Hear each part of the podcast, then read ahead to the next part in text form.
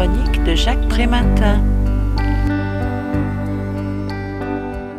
Le roman intitulé L'intérêt de l'enfant met en scène Fiona May, brillante magistrate britannique spécialisée en droit de la famille.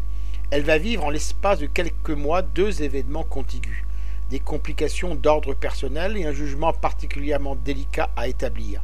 C'est d'abord sa rupture conjugale dont la chronique parcourt le roman, que l'on suit pas à pas, démonstration que l'on peut être une éminente juriste tout en étant confronté aux mêmes préoccupations que ses justiciables.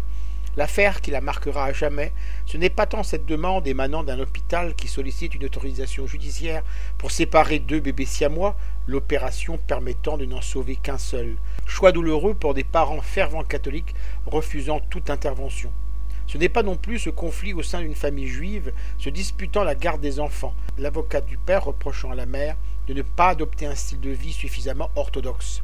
Non, ce qui va longtemps tarauder cette juge des affaires familiales, c'est Adam Henry, cet adolescent de 17 ans atteint d'une leucémie qui refuse toute transfusion en cohérence avec les préceptes des témoins de Jéhovah à laquelle sa famille adhère.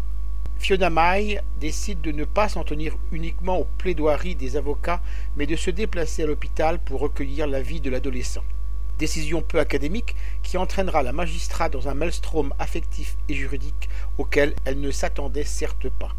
Comment établir l'intérêt de l'enfant sans le confondre avec celui de ses parents? Comment mettre à distance l'affiliation religieuse qui, pour être légitime, n'en a pas pour autant à dicter des décisions de justice? Comment appliquer la loi en se montrant totalement imperméable à la profonde humanité des situations que l'on a à trancher? Émouvant et haletant, ce roman se dévore plus qu'il ne se lit. Je rappelle son titre, L'intérêt de l'enfant. Son auteur en est Yann McEwan. Il a été publié chez Gallimard en 2015 et est vendu au prix de 18 euros. Vous pouvez retrouver le texte de cette critique dans le numéro 1180 de Lien Social. Il est consultable sur le site du journal www.lien-social.com.